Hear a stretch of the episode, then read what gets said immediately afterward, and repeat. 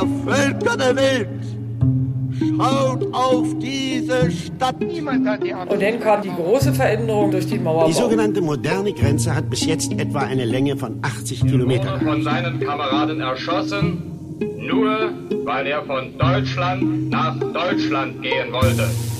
Grenzerfahrung. Ein Podcast der Stiftung Berliner Mauer. Mit Maike Rosenplanter und Matthias von Hellfeld. Ende 2020 waren laut UNHCR, dem Flüchtlingshilfswerk der Vereinten Nationen, etwa 82,4 Millionen Menschen auf der Flucht. Also in etwa so viele, wie aktuell in Deutschland leben. Gründe, warum diese Menschen ihre Heimat verlassen, gibt's viele. Hunger, Kriege, ihnen droht Verfolgung, keine Perspektive. Eine Flucht ist mit Sicherheit nie leicht, allein schon, weil man ja damit sein bisheriges Leben aufgibt, Freunde und Familie zurücklässt und sich aufmacht in eine ungewisse Zukunft. Aber aus vielen Ländern dieser Erde kann man fliehen. Das war in der DDR schon deshalb schwierig, weil die Machthaber eine Grenzanlage gebaut hatten, die genau das verhindern sollte. Und auch einfach ausreisen, das war eben nicht so einfach. Trotzdem gibt es beides. Ausreisen und Fluchten. Teilweise auch sehr spektakuläre und viel zu oft endeten die nicht glücklich. Wie der, über den wir in der letzten Folge Grenzerfahrung, dem Podcast der Stiftung Berliner Mauer schon gesprochen haben, von Günter Litfin, der als erster nach dem Bau der Mauer bei seiner Flucht erschossen wurde. Da wollen wir in dieser Folge Grenzerfahrung anknüpfen und dabei konnte uns niemand besser helfen als Matthias von Hellfeld. Hi. Grüß dich. Wie wurde denn seine Flucht bzw. sein Tod dann in den Medien in der DDR dargestellt?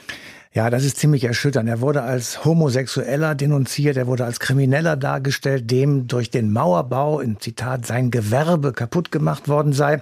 In der DDR-Presse hieß es, er habe den Tod gefunden und nicht etwa, dass er erschossen worden sei. Von der Volkspolizei sei er bei verbrecherischen Handlungen erwischt worden und die beiden Transportpolizisten, die die tödlichen Schüsse abgegeben haben, die werden als Zitat tapfere Jungen in Uniform gelobt und ausgerufen und vom DDR-Innenminister Karl Karl Maron mit dem Ehrenzeichen der Volkspolizei geehrt, mit einer noblen Uhr obendrein und 200 Mark der DDR kriegten sie auch noch. Also, sie wurden instrumentalisiert im Sinne der DDR-Propaganda. Und wenn man nicht auf der Flucht erschossen wurde, dann war immer noch die Gefahr da, erwischt zu werden. Was drohte denn denjenigen, die bei der Flucht oder bei der Vorbereitung geschnappt wurden? Naja, es gab Sanktionen, das konnte bis zu mehrjährigen Freiheitsstrafen gehen. Das berufliche Weiterkommen wurde erschwert. Einen solchen Fall schildert eine Frau, deren Flucht im Kofferraum eines Diplomatenfahrzeugs am Checkpoint Charlie 1981 scheiterte. Naja, und dann mit entsprechenden Verbindungen, wo man dann wusste, der und der würde auch gerne. Und wenn sie da vertrauenswürdig waren, dann haben die, die weg waren, sich schon um sie gekümmert. Nicht, man, man musste nur eben sagen, klar, dass man irgendwann diesen Fluchtbetrag bezahlt. Ja, und dann wurde das, sagen wir mal, angeschoben. Durch Westberlin dann. Und das ging dann auch. Und die, von denen ich das wusste, die hatten ja schon 50 Familien rübergebracht, alle über den Checkpoint Charlie ging immer gut. Nur der, der bei mir drin war, der hat das ganze Ding eben verraten, wie ich nachher durch die Unterlagen bei der Staatssicherheit ja lesen konnte. Und auch dann hier nachher erfahren habe, als ich im Westen war. Denn die wussten ja auch, was da gelaufen ist. Ne? Wie hat denn die Bundesrepublik auf solche Fluchtversuche reagiert?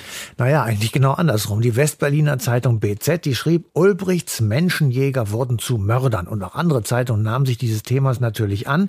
Konrad Adenauer war entsetzt und reagierte empört. Und der Tod von Günter Litwin, der wurde auf beiden Seiten politisch instrumentalisiert. Und er hat, wie wir in Folge 3 schon gehört haben, das Leben der Familie Litwin maßgeblich beeinflusst. Allgemeiner gesagt, im Westen werden die Flüchtenden und ihre Helfer als Helden stilisiert. Im Osten geschieht Gleiches mit jenen, die an der Grenze ihren in Anführungsstrichen Dienst getan hat. Aber man muss dazu sagen, viele Uniformierte, die an der Grenze eben diesen Dienst getan haben, sie haben nicht geschossen, weil sie einfach nicht bereit waren, auf Flüchtende zu schießen. Die, die trotzdem geschossen haben, sind die später eigentlich belangt worden? Ja, bleiben wir mal bei dem Fall Günter Litwin. 1997 war das. Da wurde vor dem Berliner Landgericht ein Urteil gesprochen wegen gemeinschaftlich begangenen Totschlags. Und es gab ein bzw. anderthalb Jahre Haft auf Bewährung.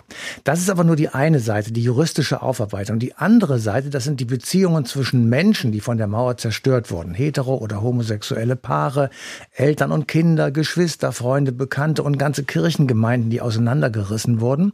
Und für alle diese Menschen bedeutete die Flucht Verlust. Einen Neuanfang mussten sie machen. Es war Verzweiflung da und es gab große Unsicherheit, weil nämlich häufig auf die Zurückgebliebenen in der DDR durch die SED Druck ausgeübt wurde und Einschränkungen ausgesprochen wurden und auf der anderen Seite, weil die Ankunft in der Bundesrepublik Deutschland keineswegs immer so reibungslos verlaufen ist, wie man vielleicht denkt.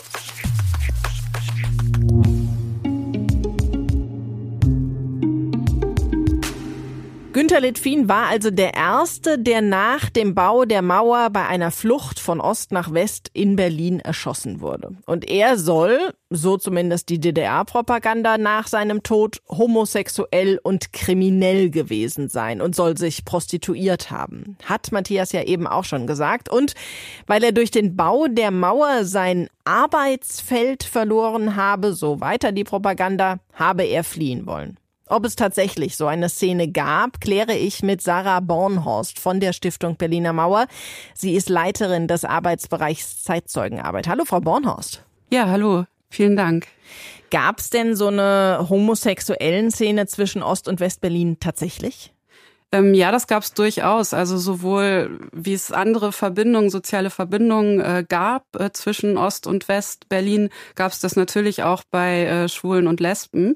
Es war allerdings so, dass äh, sowohl in der Bundesrepublik als auch in der DDR Homosexualität zwischen Männern strafbar war und äh, insgesamt Homosexualität keine Lebensform war, die man jetzt offen ausleben konnte. Also das war sozial geächtet, es war stigmatisiert, Nachbarn konnten einen verpfeifen oder diskriminieren.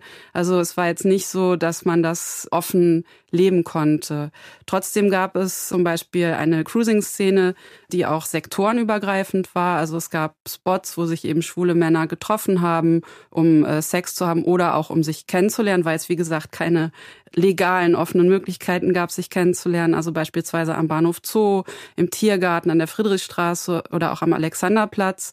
Das gab es alles vor dem Bau der Berliner Mauer. Und es gibt auch Zeitzeugen, die zum Beispiel davon berichten, dass sie ihre ersten Partner an solchen Orten eben im anderen Sektor gefunden haben und wo dann natürlich der Mauerbau diese Beziehung wie auch andere Beziehungen einfach unterbrochen hat natürlich. Das heißt, die konnten auch nach dem Bau der Mauer nicht aufrechterhalten werden oder gab es da irgendeine Möglichkeit, dass diese Szene erhalten blieb? Also diese Beziehungen, also homosexuelle Liebesbeziehungen konnten nach dem Bau der Mauer genauso wenig oder genauso gut aufrechterhalten werden wie andere Beziehungen. Also man konnte natürlich versuchen, sich Briefe zu schreiben, man konnte zur Mauer gehen und winken oder ähnliches. Das ersetzt natürlich keine Liebesbeziehung oder ähnliches. Das war auf jeden Fall unterbrochen.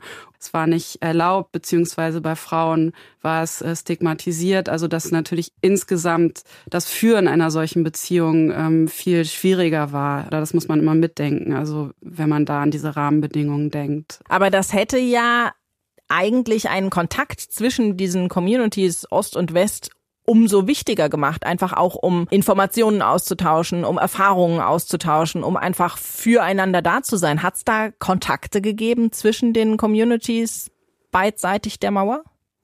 Ja, die hat es gegeben, also wobei man dann auch gucken muss, wann haben sich solche Communities, die sich austauschen auch, also so eine aktivistische Community oder so eben auch herausgebildet. Also das war dann ab dem Wertewandel, der 1968 eingeleitet wurde in der Bundesrepublik, entstand dann dort eben auch wirklich eine Szene. Es haben sich Aktivistinnengruppen gebildet und äh, auch im Osten in der DDR oder in Ostberlin, wenn wir jetzt von Berlin ausgehen, das ist ganz spannend, so eine Initialzündung genannt wird für ähm, so die ähm, Bewegung ist äh, der Film nicht der Homosexuelle ist pervers, sondern die Situation, in der er lebt, von Rosa von Braunheim von 1971, der 1973 in der ARD ausgestrahlt wurde und äh, woraufhin sich dann viele Gruppen gebildet haben. Der hatte auch auf jeden Fall Einfluss in der DDR. Und es gab immer auch Kontakte, also dass ähm, AktivistInnen äh, von West nach Ost gegangen sind, dort eben waren und die Gruppen besucht haben oder ähnliches. Ich möchte vielleicht zwei Beispiele nennen. Also 1973 bei den Weltfestspielen der Jugend in Ostberlin war ähm, als einzig offen homosexueller Gesandter Peter Thatchell aus Großbritannien von der Gay Liberation Front, der dort eben auch Kontakte geknüpft hat. Und in den ähm, 1980er Jahren war Audre Lorde, eine US-amerikanische Literaturwissenschaftlerin, Poetin und Schriftstellerin, schwarze, lesbische, feministische Aktivistin, die eben eine Gastprofessur in Westberlin hatte, aber eben auch die Szene in Ostberlin besucht hat. Konnten sich diese Menschen denn an Orten treffen außerhalb der DDR, also zum Beispiel Tschechoslowakei oder Ungarn, die ja auch vom Westen aus erreicht und besucht werden konnten? Ja, das konnten sie sicherlich, also unter den Rahmenbedingungen, die eben auch für andere natürlich galten, also für andere DDR-BürgerInnen, also dass man eine Genehmigung bekommen musste, um dorthin zu reisen. Und natürlich auch hier wieder unter der Maßgabe, dass das jetzt auch keine äh, Länder waren, wo ein offenes homosexuelles Leben möglich war, also auch wenn dort ähm, die Strafbarkeit beispielsweise, wenn man Ungarn oder die GSSR nimmt, dort äh, war Homosexualität seit 1961 nicht mehr strafbar es war natürlich trotzdem keine Paradiese für äh, LGBTIQ. Das heißt, es war natürlich möglich, sich dort zu treffen, aber ähm, genau, es war jetzt nicht so, dass man dort dann ein, ein offenes Leben oder ähnliches führen konnte. Sarah Bornhorst von der Stiftung Berliner Mauer, danke Ihnen für die Information. Vielen Dank.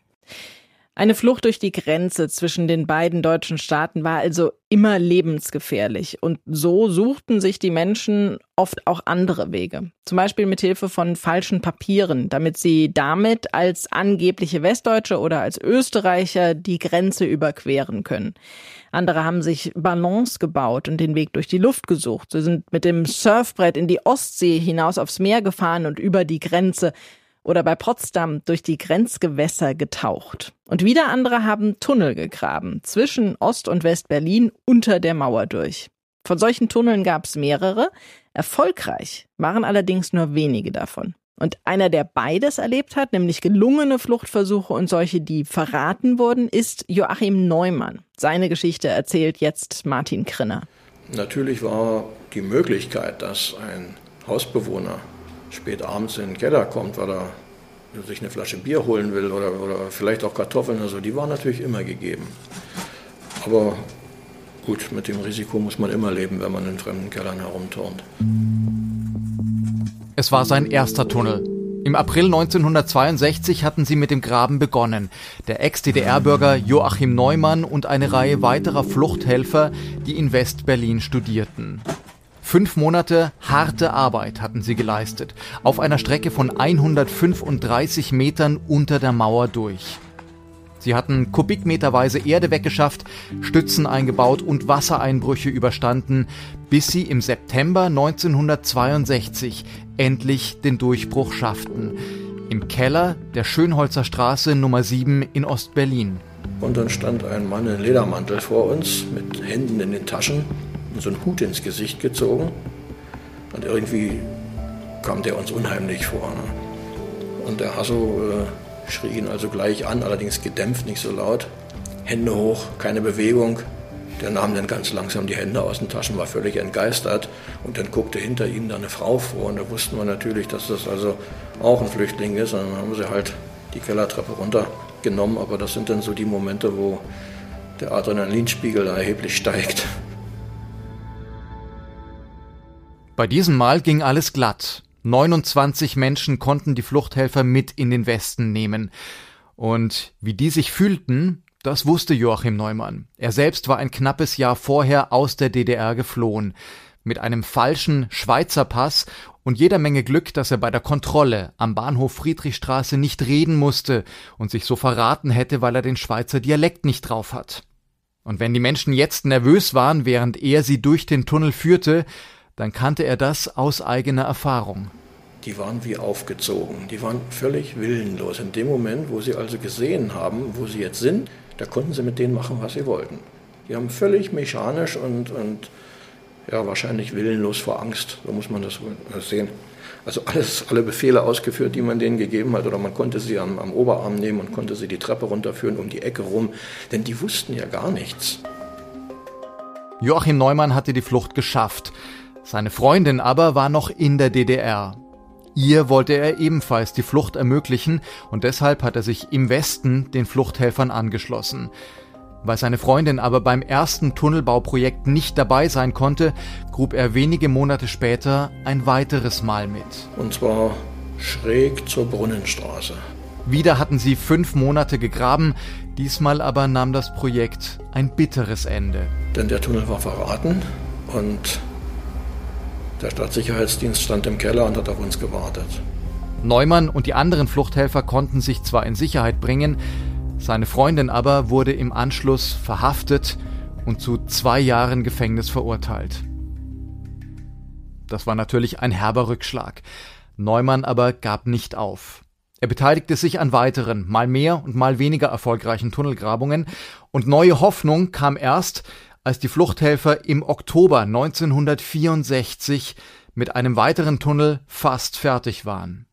Neumann bekam überraschend die Nachricht, dass seine Freundin wieder draußen ist. Knapp drei Jahre lang hatte er sie nicht gesehen, drei Jahre seit seiner eigenen Flucht. Jetzt aber war die Chance da, und jetzt hieß es schnell sein, denn drei Stunden nachdem er die Nachricht bekommen hatte, sollte die Flucht bereits losgehen. Jetzt bin ich also zum Wolfgang Fuchs gefahren und habe gesagt, du hör mal, durch den Tunnel muss noch einer mehr, oder genauer gesagt ein Nee mehr. Nee, sagte Achim, das, das geht nicht. Also ist alles schon genau geplant, die Kuriere sind unterwegs, jeder hat seine Zeit. Ja, sag ich, mach mal langsam, das ist meine Freundin. Neumann schrieb ihr einen Brief mit genauen Anweisungen und schickte ihr einen Kurier. Dann konnte er nichts mehr tun, als zu hoffen. Er bezog seinen Posten am Osteingang des Tunnels, dort stand ein Klohäuschen, wo er die Fluchtwilligen in Empfang nehmen und in den Keller bringen sollte, und nach einer Reihe von Leuten tauchte plötzlich einer seiner Fluchthelferkollegen mit einer Frau auf. Ich stand am Klohäuschen und der Reinhard hatte sie so um die Schultern gefasst und flüsterte mir zu, hier nimm die mal, die ist sehr nervös. Und ich nahm sie ihm so ab und plötzlich, als ich sie im Arm hatte, da erkannten wir uns erst. Denn es war, ja, es war ja dunkel und sie war, soweit ich erinnere, auch dunkel gekleidet. Und man hatte eigentlich keine Chance, jemanden zu erkennen. Man musste schon auf 30 Zentimeter äh, sich gegenüberstehen, um, um die Gesichtszüge zu erkennen. Neumanns Freundin war eine von 57 Menschen, denen damals die Flucht gelang. Aber auch bei diesem Projekt gab es Opfer.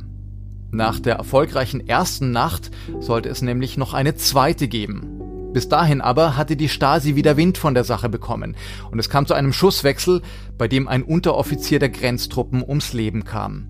Egon Schulz, erschossen von einer Kugel aus der Waffe eines Kameraden.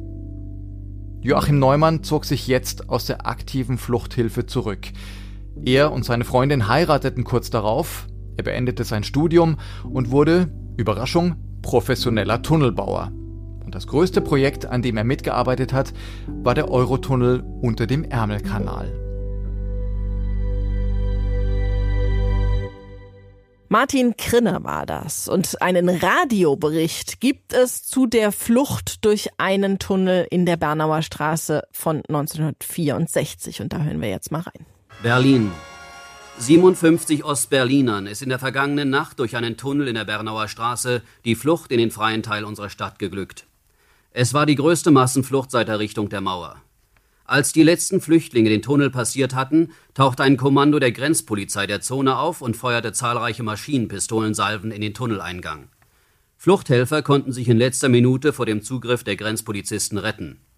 Wie die Zonennachrichtenagentur ADN mitteilte, sei ein Unteroffizier der Grenztruppe, wie es heißt, von Westberliner Agenten erschossen worden. Der regierende Bürgermeister derzeit, Heinrich Alberts, der hat diese Vorwürfe zurückgewiesen und stattdessen gesagt, alle Schuld läge bei denen, die die Mauer gebaut haben.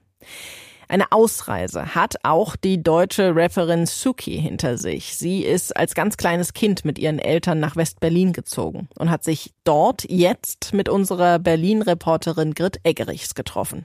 Ja, genau, Maike. Wir sind da, wo die Mauer mal stand und wo das Kind Suki, ihre Eltern, ihre Schwester sich an Sonntagen die Mauer dann vom Westen her angucken konnten, nach ihrer geglückten Flucht, wie du sagst.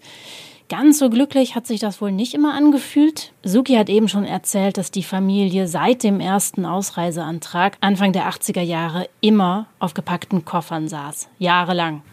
Ja, ganz genau. Also diese Ausreiseanträge, also man muss sich das eben so vorstellen, dass da nicht einfach so ein Formular äh, ausgefüllt und abgeschickt wird und da kommt halt eine Zusage oder eine Absage, sondern das geht halt einher mit Gesprächen, wo es dann irgendwie zur Kreisverwaltung eingeladen und meine Eltern haben diese Verhöre mitgemacht. Meine Mutter ist eine sehr impulsive rebellische Person, die da auch, glaube ich, Schwierigkeiten hatte, da irgendwie die Klappe zu halten und quasi den Versuch zu unternehmen, unterm Radar zu bleiben.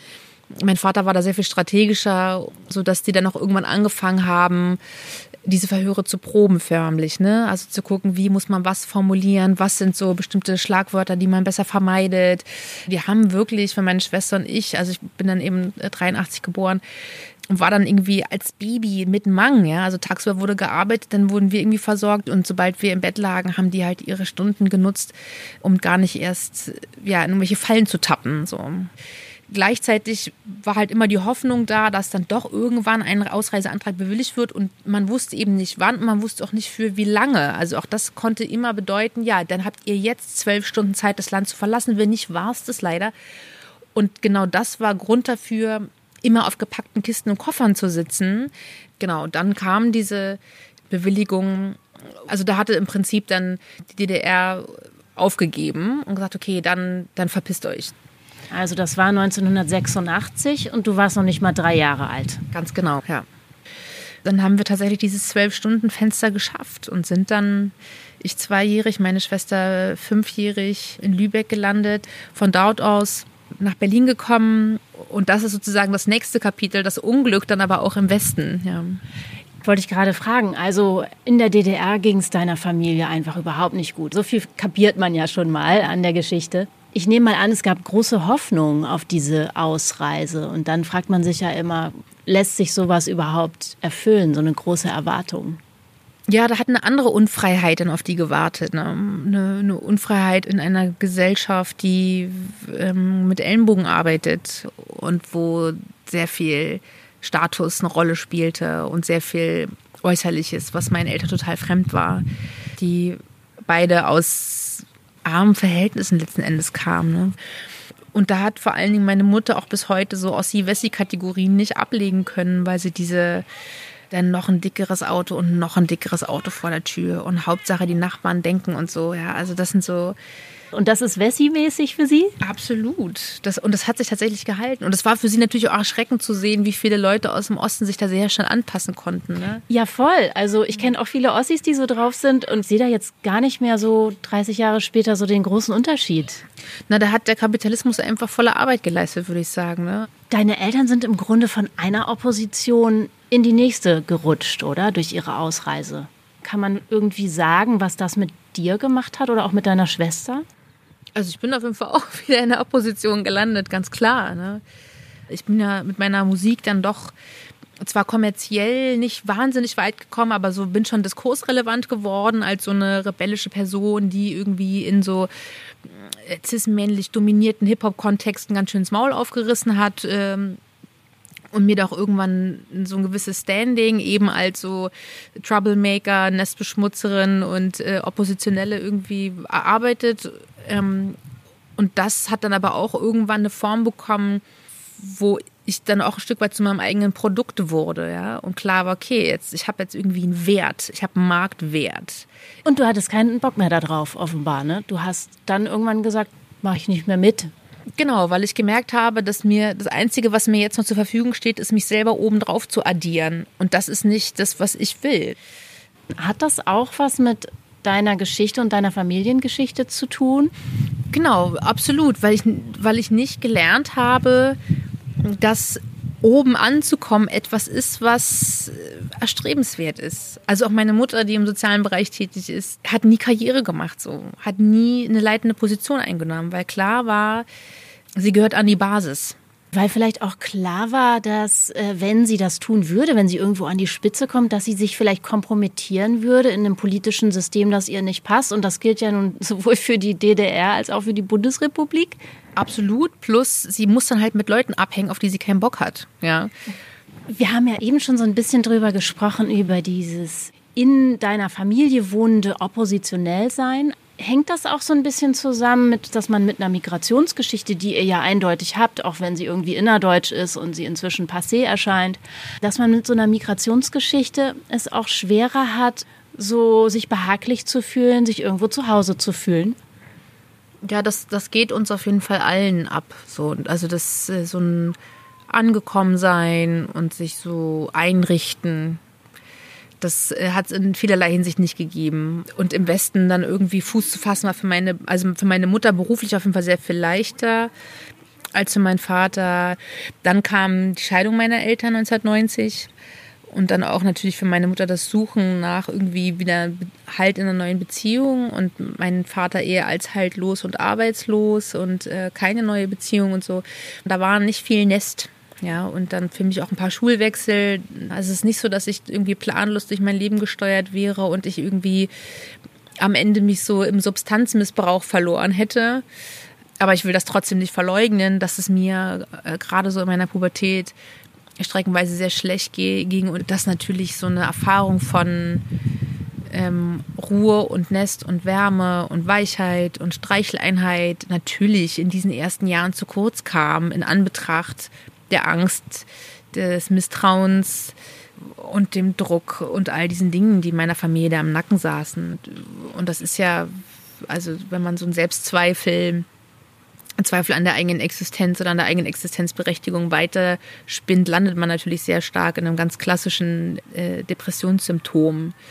Hat sich dann durch meine Jahre immer wieder auch in sehr heftigen depressiven Episoden bis hin in so suizidale Phasen irgendwie wiederholt. Und ich habe es ähm, geschafft, so ich bin noch da. Die Kurve habe ich auf jeden Fall gekriegt bis hierhin. Und das ist, äh, genau. Also ich bin auf jeden Fall kein, auch wenn Leute mich manchmal irgendwie so ganz fluffig und äh, ihr könnt es nicht sehen, aber ich sitze hier irgendwie in äh, lila und pinken, bunten Farben und ähm, habe lustige Tattoos und so und wirke erstmal so ganz äh, clownsmäßig oder irgendwie beschwingt oder. Genau, so wie die Clowns ja auch immer so eine kleine Träne unterm Auge haben oder im Knopfloch. Genau, das ist auf jeden Fall was, womit ich mich gut identifizieren kann und das aber eben als einen graduellen Raum wahrnehme und nicht als ein Entweder-Oder. ich danke dir. Grenzerfahrung. Matthias, wir haben ja eben schon von echt spektakulären Fluchten und Fluchtversuchen gehört. Oder viele DDR-Bürger kamen einfach nicht von genehmigten Auslandsreisen zurück. Oder sie haben einen legalen Ausreiseantrag gestellt. Aber warum eigentlich? Naja, also eigentlich muss man wohl von einer deutsch-deutschen Migration sprechen, wobei diese Migration durch Ausreise dann eben auch realisiert werden konnte. Aber es gab auch so etwas wie innere Emigration oder Wegwollen, sagen wir mal, aus der DDR. Und beides setzte das DDR-Regime tatsächlich auch unter Druck. Dabei waren die Ursachen dieser Migration und die Motive, das Land verlassen zu wollen, vielfältig. So ein paar will ich mal aufzählen. Es war natürlich das politische oder das ökonomische System, das das eigene Fortkommen einschränkte oder sagen wir mal gängelte auch. Es gab für viele Menschen keine eigene Lebensgestaltung, keine Perspektive. Dann war der Bespitzelungsapparat der SED, genauer gesagt der Stasi natürlich ein Grund. Es gab andauernde Verunsicherung und auch Ohnmachtsgefühle gegenüber der Stasi. Es gab Angst vor Inhaftierung aus politischen Gründen und es gab natürlich auch die Angst um die Zukunft der eigenen Kinder, weil denen wurde dann zum Beispiel der Schul- oder Universitätsbesuch verweigert. Es gab, und das war ein ganz, ganz dringender Grund, der Wunsch nach Reisefreiheit, weil viele Bürger der DDR hatten Verwandte im Westen in der Bundesrepublik und der Wunsch nach Westkontakten, nach Besuchen und nach Familienzusammenführungen, das war vermutlich einer der wesentlichsten Gründe, der eben eine Wanderungsbewegung in diesem Falle ausgelöst hat. Und wie ist diese Migration in der Bundesrepublik wahrgenommen worden? Wenn wir mal ehrlich sind, eigentlich kaum. Spektakuläre Fluchten, die schaffen es dann in die Abendnachrichten. Zum Beispiel Mitte 1979, da flohen zwei Familien aus Thüringen in einem selbstgenähten Heißluftballon und darüber berichtete am Abend die Tagesschau. Die seit vielen Jahren abenteuerlichste Flucht aus der DDR in die Bundesrepublik ist in der vergangenen Nacht zwei Ehepaaren mit ihren Kindern geglückt. Sie überquerten mit einem selbst gebastelten Heißluftballon unbemerkt die scharf bewachte Grenze.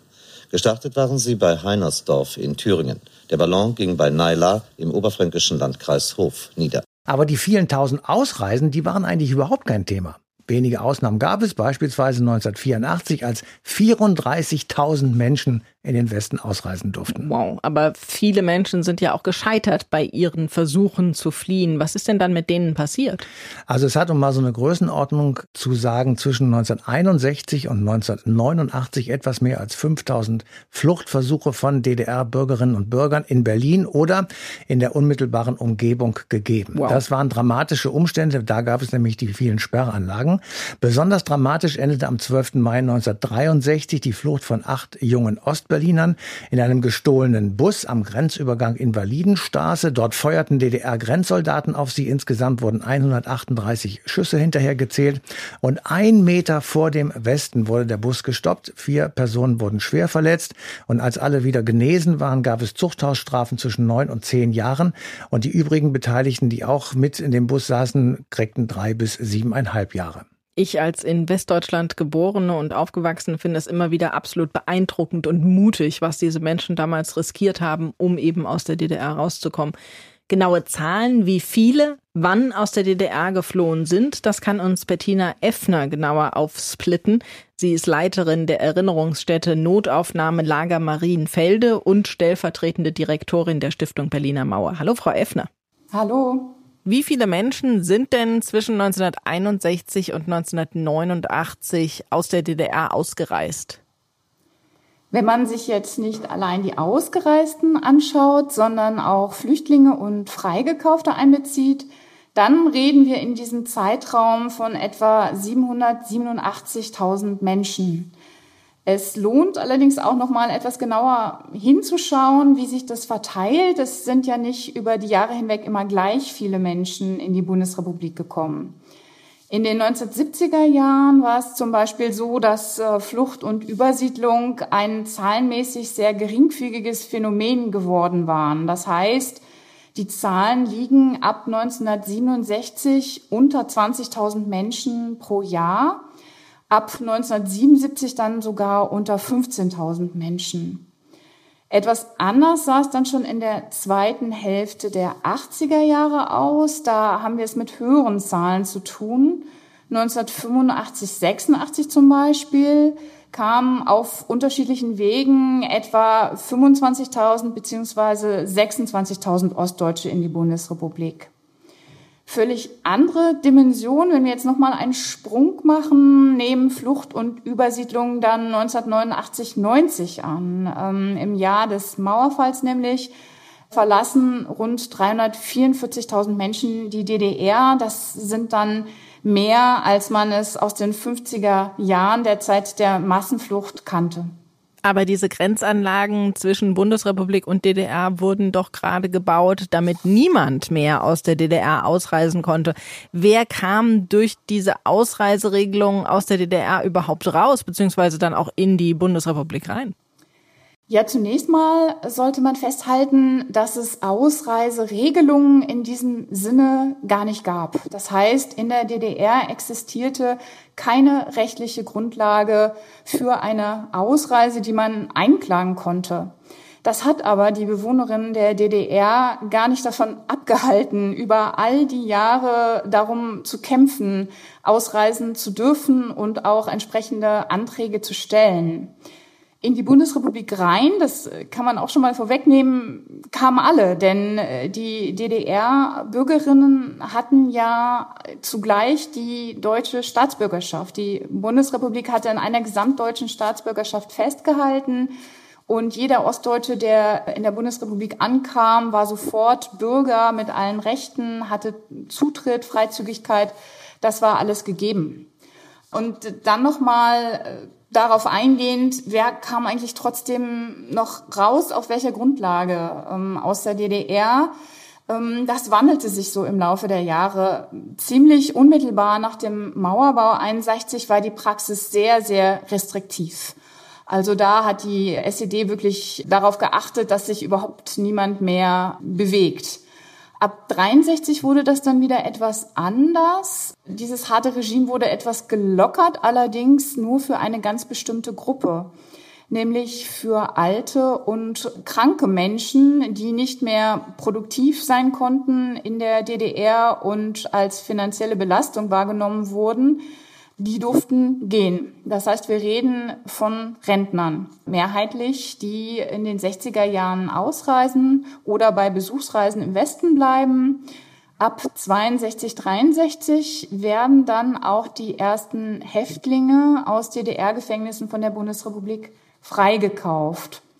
Mit der Ausreise wird es eigentlich erst seit Mitte der 70er Jahre virulenter. 1975 unterschreibt nämlich Erich Honecker für die DDR die sogenannte KSZE-Schlussakte der Konferenz von Helsinki. Da waren auch Menschenrechte und eben auch Freizügigkeit festgeschrieben, worauf sich dann immer mehr Menschen in der DDR berufen bei ihren Ausreiseanträgen. Und wie Aber, wurden die dann ja, im Westen aufgenommen? Ja, auch das schwankte, es wandelte sich.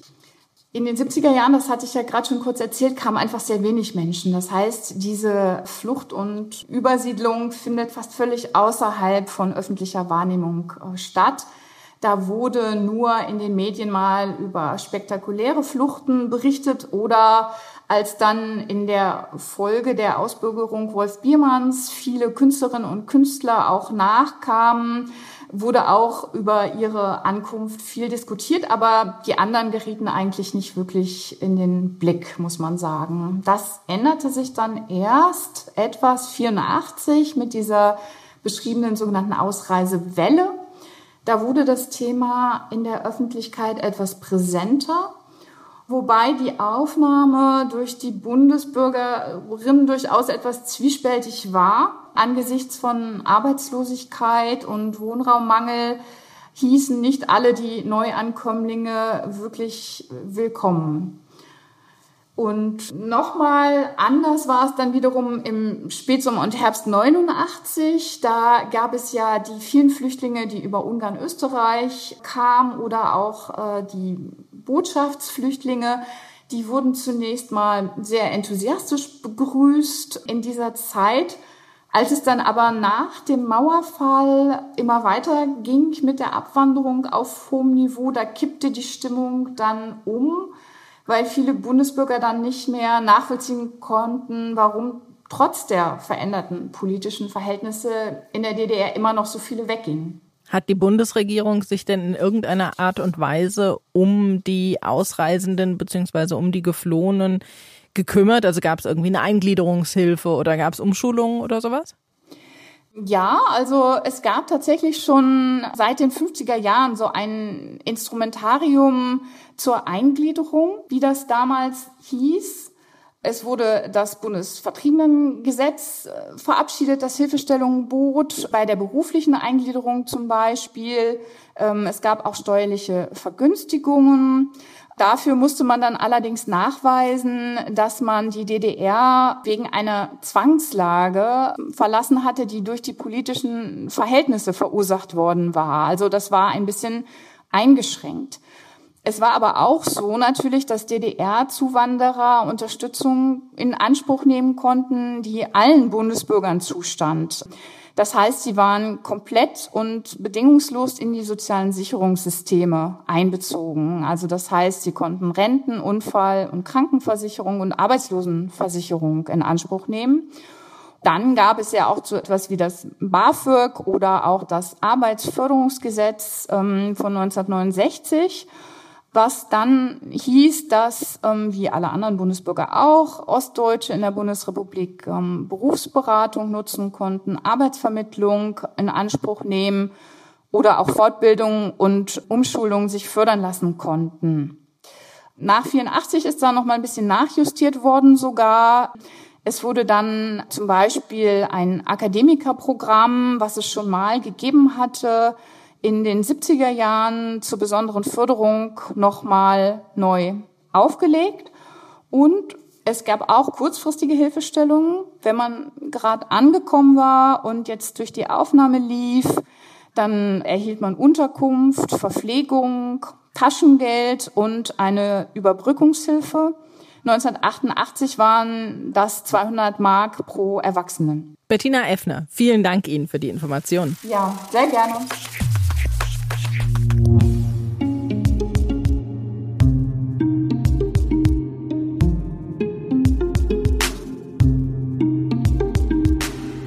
Aber es gab nicht nur Hilfen für die, die die Flucht oder Ausreise geschafft haben. Es gab auch immer wieder den Versuch, die zu beeinflussen, die an der Mauer Dienst taten. Im August 1961, also kurz nach dem Bau der Mauer, richtete der Berliner Innensenat das sogenannte Studio am Stacheldraht ein. Gemeinsam mit dem Radiosender RIAS, dem Rundfunk im amerikanischen Sektor, fuhren Lautsprecherwagen entlang der Berliner Mauer und richteten ihre Appelle an die DDR-Grenzposten.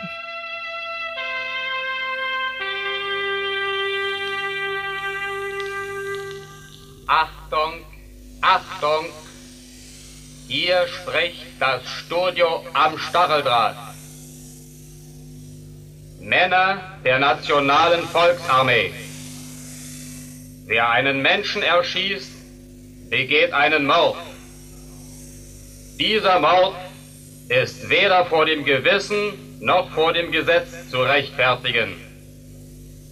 Die Folgen einer solchen Handlung kann niemand von euch nehmen.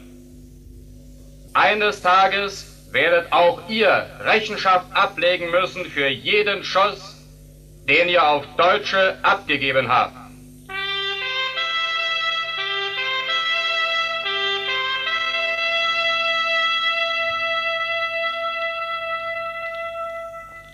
Es gab übrigens auch noch andere Durchsagen an der Mauer. Diese Lautsprecherbusse waren ein Teil des sogenannten Lautsprecherkrieges, der bis 1965 ausgetragen wurde. Wir haben ja vorhin diese Geschichte gehört von Joachim Neumann. Da wurde ja auch bei der Flucht durch den Tunnel ein Grenzsoldat erschossen von seinem eigenen Kameraden. Da war der Fall ja einigermaßen klar. Aber was, wenn die, die bei der Flucht helfen, aus Sicherheitsgründen sozusagen eine Waffe tragen? Denn dass es einen Schießbefehl auf Seiten der DDR gab, davon mussten die Helfenden ja ausgehen. Und dann was dabei zu haben, was sie selbst schützen würde, naja, kann ja helfen. Was war dann das also, wenn auf der Flucht jemand erschossen wurde von den Fliehenden? War das Mord? War das Notwehr? Irgendwas dazwischen? klären wir mit Carsten Krampitz. Er ist Journalist und Historiker und hat einige Bücher über die DDR geschrieben. Hallo, Herr Krampitz. Hallo. Wie weit durfte denn jemand gehen, der oder die anderen bei der Flucht helfen wollte, um eben diese Menschen zu schützen bzw. ihnen zu helfen? Na, auf jeden Fall dürfte er keine Waffen benutzen. Natürlich, Notwehr ist, ist immer Notwehr, aber wer definiert das? Dürfen auch heute die Fluchthelfer keine Waffen benutzen, also Waffen tragen. So, und ja. dann gibt's diesen Fall des DDR-Deserteurs Werner Weinhold, der bei seiner Flucht vorsorglich zwei Grenzsoldaten ja. erschossen hat, noch bevor die überhaupt in der Lage waren, ihre Waffen zu ziehen. Einer von den beiden hat sogar noch geschlafen. Ja. Im deutschen Strafrecht wäre das in einer anderen Situation eben Mord. In diesem Zusammenhang wird es aber als Notwehr angesehen oder ist der es ist im deutschen Strafrecht ist der Mann verurteilt worden wegen Totschlag. Das ist kein Totschlag gewesen, das war Mord. Das heißt, ja. auf der Flucht, da werden andere Regeln angewandt? Nach ganz normalem Strafrecht wäre Werner Weinhold ein Mörder gewesen. Ich kann mich doch nicht einfach an irgendwelche Menschen heranschleichen, auch wenn diese Menschen bewaffnet sind und die abknallen von hinten. Also als die beiden Grenzer gefunden wurden, die Leichen, die Waffen von denen waren immer noch gesichert die waren unbenutzt. Bei dem einen Soldaten, die Magazine waren voll. In einer Kalaschnikow war irgendwie das Magazin verletzt, da ist eine Kugel reingegangen. Also er, die war blockiert, der Mann konnte sich nicht mal wehren. Aber die bundesdeutsche Justiz, die hat ihn ja verurteilt in zweiter Instanz wegen Totschlags. Das heißt, im Grunde gab es zwei verschiedene Rechtssysteme, nämlich auf der einen Seite die, die geflohen sind und geschossen haben und auf der anderen Seite die an der Grenze gearbeitet haben und geschossen haben. Das ist kein gerechtes Urteil gewesen gegenüber Weinhold und auch seinen Opfern. Wir haben ja den Fall zum Beispiel, der Fall von Reinhold Huhn, der 1962 an der Mauer von einem Fluchthelfer erschossen wurde. Er hat, Reinhold Huhn hat den Ausweis kontrollieren wollen und der Mann hat nicht nach den Ausweis gegriffen, sondern gleich nach der Pistole. Und dieser Mann ist nach der Wiedervereinigung in der letzten Instanz für Mord verurteilt worden. Also die Richter haben festgestellt, das war Mord. Man wundert sich nur, dass dieser Mann nicht einen Tag dafür im Gefängnis gesessen hat. Das heißt, Ihrer Meinung nach müssen schießende Fluchthelfer und schießende Grenzer vor Gericht gleich behandelt werden. Da gibt es keinen Unterschied und dieses Argument, man hilft Menschen einer Diktatur zu entkommen, das zählt nicht. Das ist doch kein Freibrief. Das ist doch keine Lizenz zum Töten. Dass Menschen das Recht auf Leben ja, auch dieser Grenzer hat ein Lebensrecht. Und das ist höher zu bewerten als der Drang nach, nach Freiheit, der ja nachvollziehbar ist. Dass der Mörder von Reinhold Thun seine Familie darüber holen wollte, das ist alles nachvollziehbar. Aber es bestand nicht die Notwendigkeit, nicht der Zwang, den Mann abzuknallen, umzubringen, zu ermorden. Er hätte ihn anders in Schach halten können. Dafür gibt's keine Entschuldigung. Jedenfalls nicht so. Wie ist denn die bundesrepublikanische Justiz mit den Tötungsdelikten an der Mauer umgegangen? War das tatsächlich für Sie ein und dasselbe oder wurden da auch Unterschiede gemacht? Erstmal war die Justiz meiner Meinung nach überfordert mit der Aufarbeitung von Geschichte. Und dann ist da unterschiedlich mit umgegangen worden. Also wir haben zum Beispiel 1976 ist an der Grenze ein Italiener erschossen worden. Ist ein großes Unglück. Benito Corgi. Und der Soldat, der geschossen hat, Benito Corgi hatte seine, seine Papiere im Osten liegen lassen, da im Kontrollpunkt und ist nochmal zu Fuß zurück, da die Autobahn.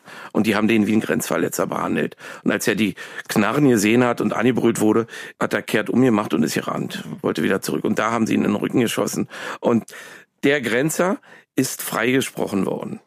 Ja, der hat um Bestrafung gebettelt. Also ich glaube, an diesem Tag sind zwei Menschenleben zerstört worden. Also das von Benito Corgi und auch von diesem Grenzer. Bei Michael Gartenschläger, der ist an der Grenze dabei ums Leben gekommen, als er diese Selbstschussanlagen abgebaut hat. Zum dritten Mal an derselben Stelle innerhalb eines Monats.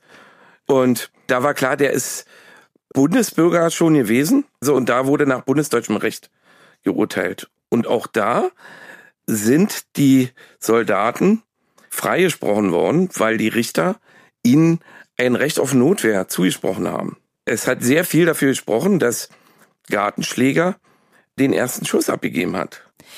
Jetzt gibt's diese Fälle und es gibt die Toten. An die, die von Grenzern erschossen wurden, wird erinnert, an die, die von Fliehenden erschossen wurden, nicht. Ist das eine gute Erinnerungspolitik? Also es ist auf alle Fälle an der Zeit, die Geschichte als Ganzes anzunehmen. Und auch, dass die Bundesrepublik Deutschland ihre Doppelbiografie annimmt.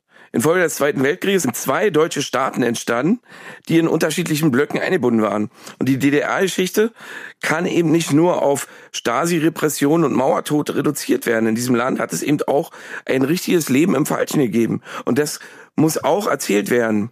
Die DDR ist zu verschiedenen Zeiten verschieden gewesen. Und was eben die, die innerdeutsche Grenze betrifft, ja, einige Grenzopfer haben eben nicht nur ihr Leben verloren, sondern auch ihren Tod. Und für Historiker wäre es eine Aufgabe heute, zum Beispiel den von Weinhold ermordeten Soldaten oder auch Peter Göring, Reinhold Thun, dass sie diesen Menschen ihren Tod zurückgeben. Den Tod, den ihnen die Propaganda im Kalten Krieg genommen hat. Also den unrechten Tod sozusagen. Ja, ja.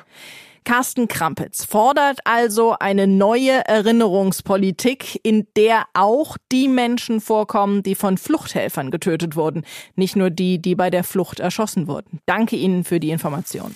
Ja, gerne.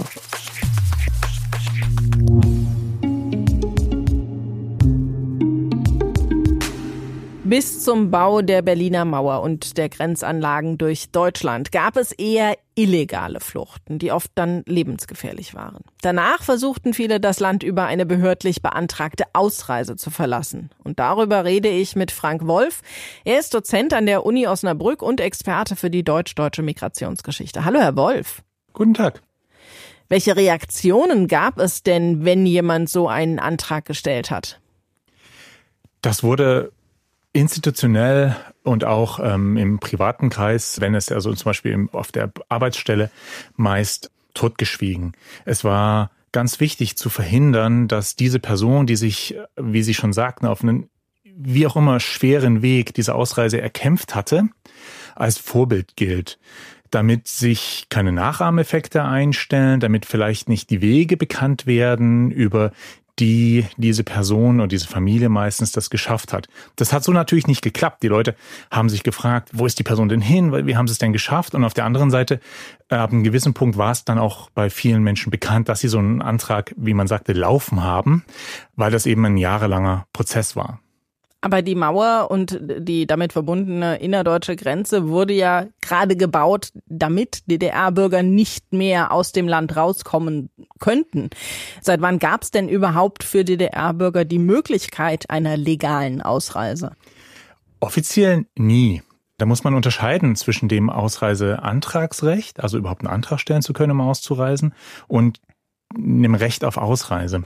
Das Antragsrecht wurde in den letzten Monaten der DDR im Jahr 1989 eingeführt. Vorher gab es auch das nicht. Da galt selbst der Antrag ab 1977 als rechtswidrig um zu verhindern, dass die Menschen sich diese Wege und Lücken suchten. Auf der anderen Seite gibt es aber die ganze Zeit eine praktische Erfahrung von Menschen, sich irgendwie, man kann sagen, aus dem Staat heraus zu drängen. Das ist oft ganz, ganz persönlich unter Berufung auf am Anfang oft Alter oder Behinderung und später dann immer mehr unter Berufung auf Menschenrechte in dem Moment vor allem, als die DDR in die internationalen Institutionen wie die UN aufgenommen wird als Vollmitglied.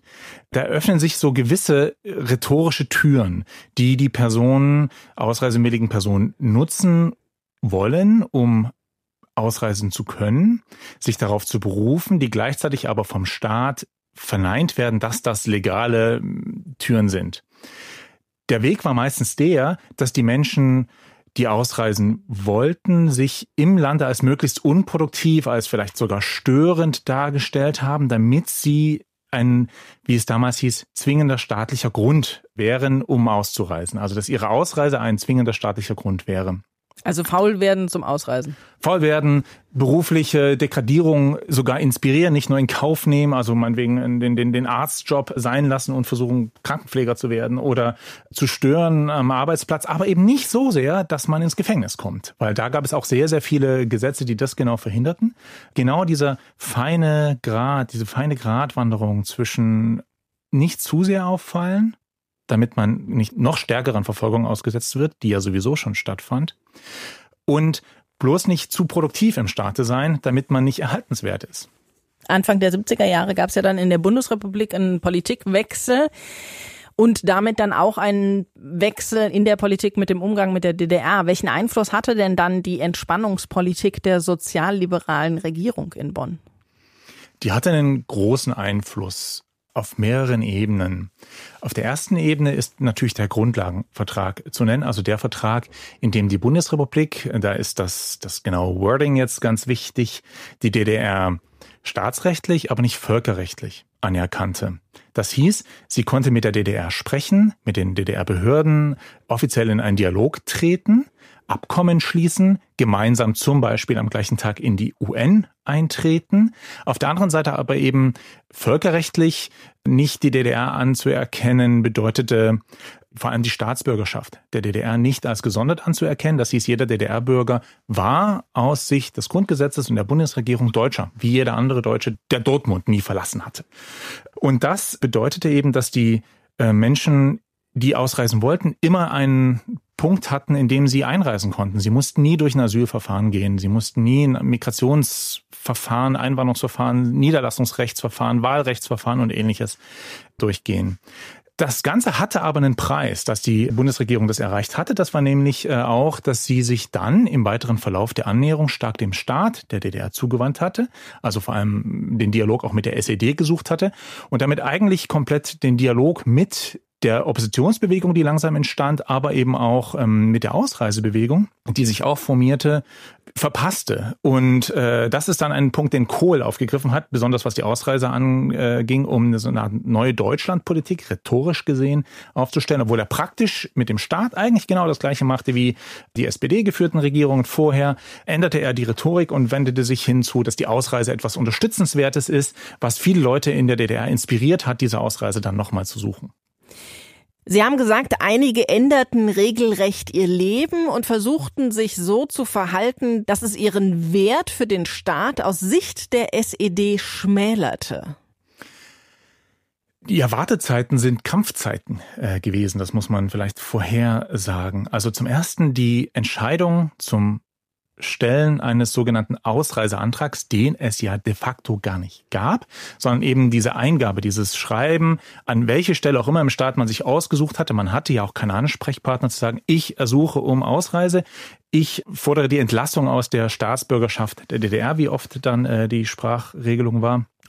Das war der große lebensverändernde Einschnitt. Danach setzten oft Repressionen ein, danach setzten ganz andere Mechanismen im Staat ein, denn man kann im Endeffekt sagen, in der DDR war Bleiben die erste Bürgerpflicht. Und das verletzten diese Personen, die diesen Antrag stellten. Das hieß, wer sich dazu entscheidet, war schon sehr, sehr weit auf der Frustrationsskala. Das setzte sich dann fort. Ähm, sie mussten sich zum einen, um die Möglichkeit zur Ausreise irgendwie zu erkämpfen, natürlich klein machen, wie es oft hieß in den Briefen. Auf der anderen Seite wurden sie auch klein gemacht. Äh, sie wurden aus wichtigen Positionen entfernt, durften aber nicht zu sehr ähm, repressiv äh, behandelt werden ab einem gewissen Punkt, weil die Stasi darauf hoffte, die Menschen zurückgewinnen zu können. Das scheiterte in 99 Prozent der Fällen. Und so spielte der Staat vor allem auf Zeit. Diese Wartezeit bestand also daraus, dass der Antrag, der als solcher nie angenommen wurde, abgelehnt wurde das ist alles paradox, aber genauso war es auch gedacht, abgelehnt wurde, nur mündlich und daraufhin hatten die Menschen dann die Möglichkeit, nochmal einen Brief zu schreiben. Meistens endete das dann in ganzen Briefkaskaden an verschiedene staatliche Institutionen, um Druck zu machen, um die Ausreisebemühungen zu untermauern. Und ähm, so kann man also nicht wirklich von einer Wartezeit sprechen, die einfach nur so eine lange Bearbeitungszeit ist, sondern man musste die ganze Zeit dranbleiben, ansonsten versandet das Ganze. Aber der Eintrag in der Personalakte, der blieb natürlich bestehen. Können Sie ganz, ganz kurz nochmal zusammenfassen, wie so ein Antragsablauf vorgegangen ist. Man konnte, wenn Sie sagen, es gab keine Stelle, an die man sich wenden konnte, wie hat man das dann gemacht? Wie hat man so einen Ausreiseantrag gestellt? Ein ganz wichtiger Punkt hierbei ist die Gerüchteküche. Die wurde am Gang gehalten durch Gespräche unter Bekannten und Kolleginnen, aber eben auch durch westliche Medien, die immer wieder Informationen fütterten. Man darf ja nicht vergessen, im Großteil der DDR waren ähm, westliches äh, Rundfunk und auch Fernsehen zu empfangen. Die fütterten, wenn sie konnten, Informationen über den Ausreiseantragsablauf. Ganz praktisch gab es ungefähr ab Mitte der 1960er die Regelung, dass die Anträge erst vor Ort bearbeitet wurden, dann auf Kreisebene und dann nochmal im Ministerialbüro abgesegnet wurden. Und dann erst, wenn man diese Schritte durchgangen hat, konnte man tatsächlich eine Ausreise genehmigen. Auf allen Ebenen wurde nochmal gestrichen. Das wussten die Menschen nicht. Sie wussten nicht, an wen sie sich wenden konnten. Alles, was sie wussten, war, ab einem gewissen Punkt, wenn sie einen Antrag gestellt hatten, wurden sie zum Gespräch im Rat des Kreises einbestellt und da wurde ihnen der Kopf gewaschen. Und der Antrag abgelehnt. Oder der Antrag nicht angenommen, so hieß es dann eher. Schriftlich gab es das nie. Es war alles nur mündlich, weil es war ja kein offiziell erkannter, anerkannter Antrag. Also war der Ablauf oft folgender. Die Menschen mussten sich erstmal dazu entscheiden, diesen Antrag zu stellen. Dann schickten sie oft einen Brief an den Rat des Bezirks oder Rat des Kreises, in dem sie das erklärten. Es folgte die Ablehnung und dann folgten oft ganz viele Briefe bis hin zu Erich Honecker, sogenannte Eingaben, die darum ersuchten, jetzt aus der Staatsbürgerschaft entlassen zu werden. Darin änderte sich die Rhetorik, kann man sehen, im Lauf der Zeit. Die Briefe werden härter, die Briefe werden schärfer. Am Anfang haben sie noch eher einen suchenden, einen fragenden Ton. Sie werden immer fordernder und sie fordern dabei immer offensiver die Menschenrechte ein. Das heißt, in diesem Verlauf wird auch das internationale Recht immer weiter rhetorisch bemüht, auf das sich die Menschen berufen. Denn natürlich gab es von der DDR seit 1973 letztendlich vollkommen anerkannt, das Menschenrecht auf Ausreise in der Allgemeinen Erklärung der Menschenrechte. Danke Ihnen, Frank Wolf, für das Gespräch. Danke Ihnen. Kommen wir mal zu den Menschen, die versucht haben zu fliehen und die erwischt wurden. Oder Regimekritiker, die im Gefängnis saßen. Da gab es ja die Möglichkeit, dass diese Menschen von der Bundesrepublik freigekauft wurden. Matthias, wie viele Menschen wurden denn freigekauft? Naja, es waren etwa mehr als 30.000, die zwischen 1962 und 1989 gegen Geld von Ost nach West reisen durften. Oder besser gesagt, sie wurden verkauft und abgeschoben. Die Bundesregierung, die zahlte dafür nicht unbedingt bar, sondern sie lieferte Rohstoffe und andere Güter im Wert von etwa 3,4 Milliarden aber D-Mark. Das kann man nicht so gut umrechnen in Euro wegen Inflation und Kaufkraft etc. Aber es war viel Geld.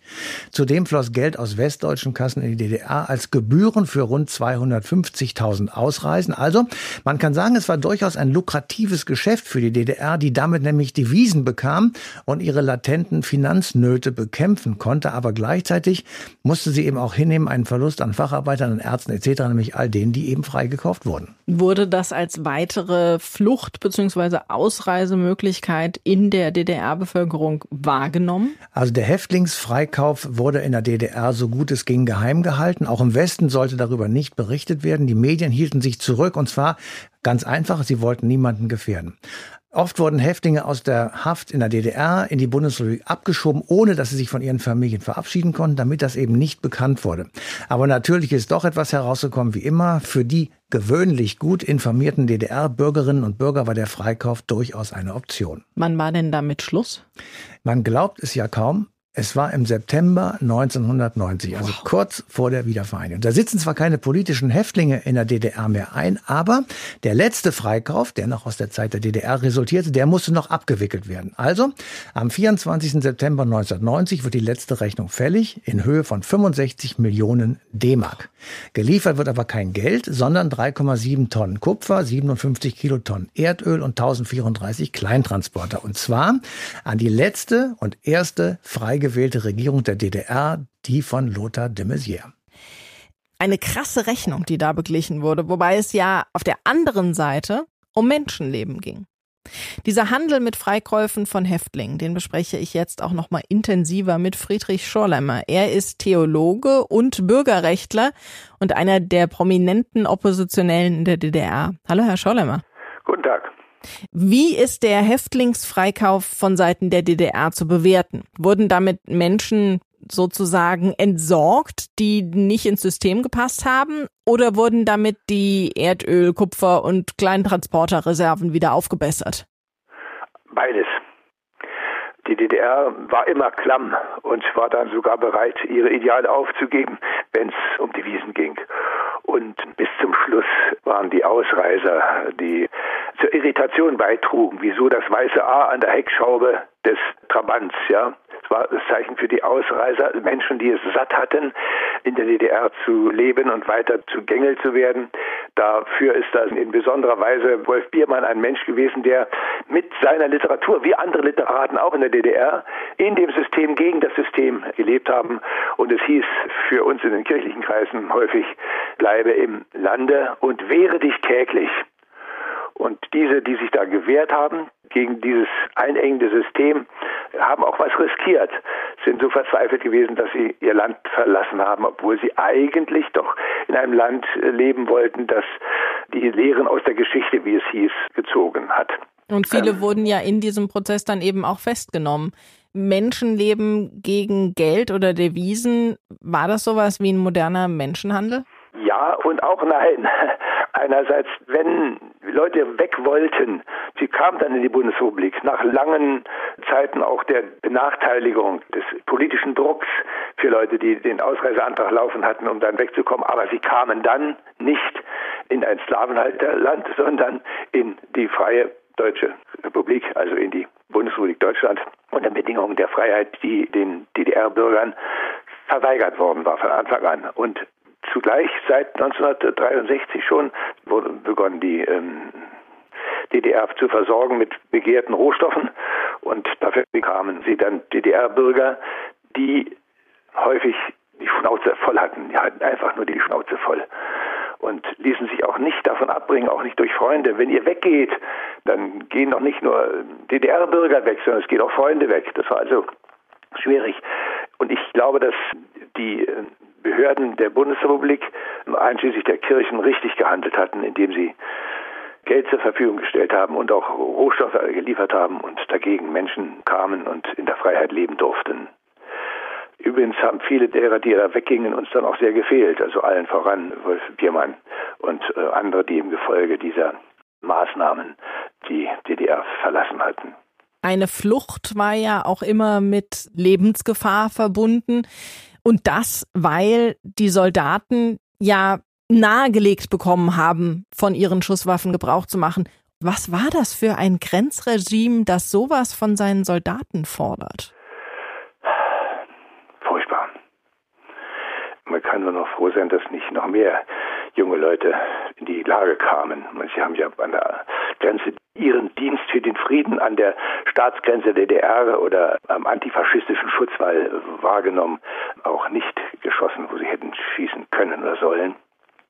Über die muss man auch noch mal reden. Ne? Ich habe da auch einige kennengelernt, die die Schusswaffe benutzt haben, aber ins Leere geschossen haben.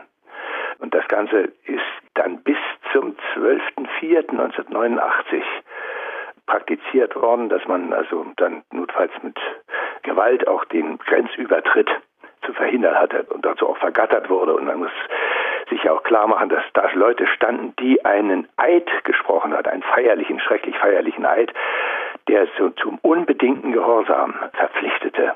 Was war das für viele der jungen Leute, die da mit 18 bis zum 21. Lebensjahr dort ihren sogenannten Dienst für den Frieden aus Dankbarkeit für die SED und das, was der Staat ihnen gegeben hatte, ja, sich darauf eingelassen haben. Und ich sagte, am 12.04.89 gab es dann einen Befehl, der nur mündlich weitergegeben wurde.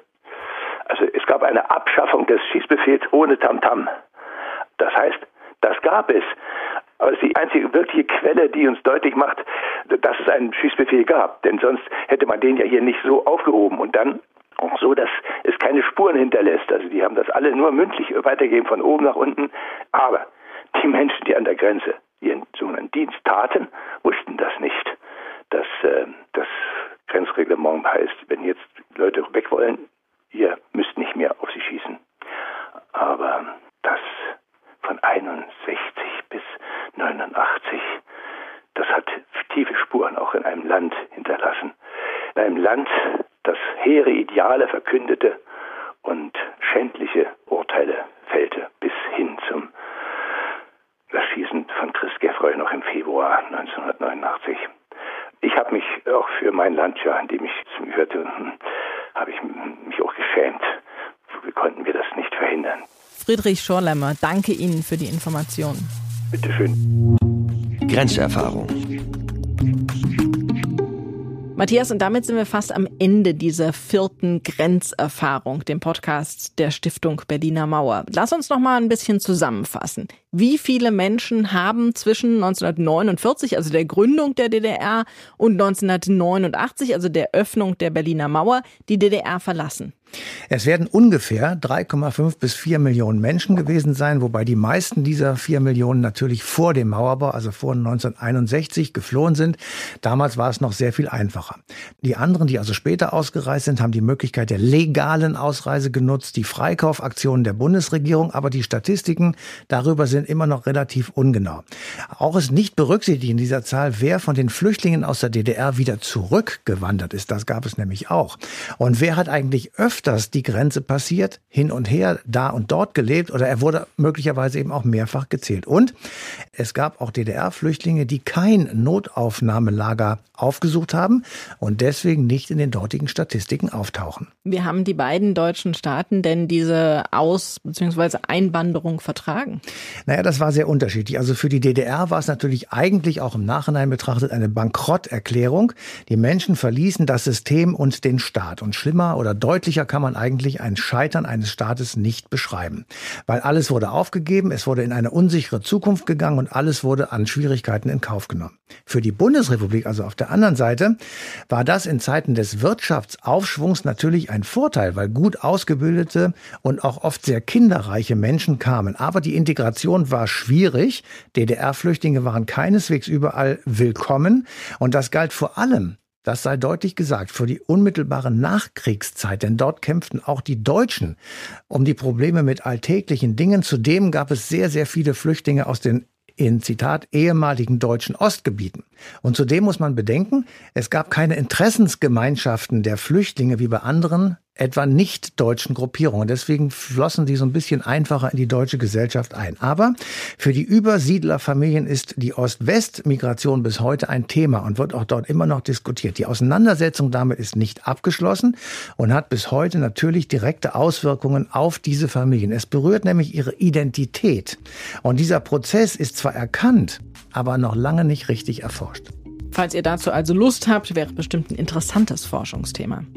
Und damit sind wir am Ende dieser Folge Grenzerfahrung. Das nächste Mal geht's um das große Ganze. Um die Frage, wie die Berliner Mauer und die deutsche Teilung eingebettet waren in den Kalten Krieg. Es geht um Entspannungspolitik, die betrieben wurde aber auch um große Konfrontationen, zum Beispiel die am Checkpoint Charlie, wo sich im Oktober 1961 amerikanische und sowjetische Panzer schussbereit gegenüberstanden. Das hätte fast zu einem neuen heißen Krieg geführt.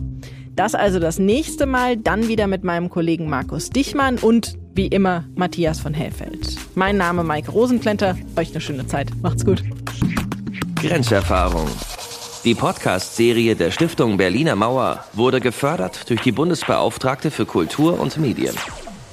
Alle Folgen sind abrufbar unter www.stiftung-berliner-mauer.de. Ihr findet uns auch auf Facebook und Instagram. Redaktion Matthias von Hellfeld, Maike Rosenplenter, Martin Grinner, Grit Eggerichs. Produktion Verena Bar Andreas Fulford. Musik Alexander Stojanov. Archiv Lysette Lafine. Holger Klein. Sprecher Markus Sven Reinbold. Verantwortlich Julia Reuschenbach.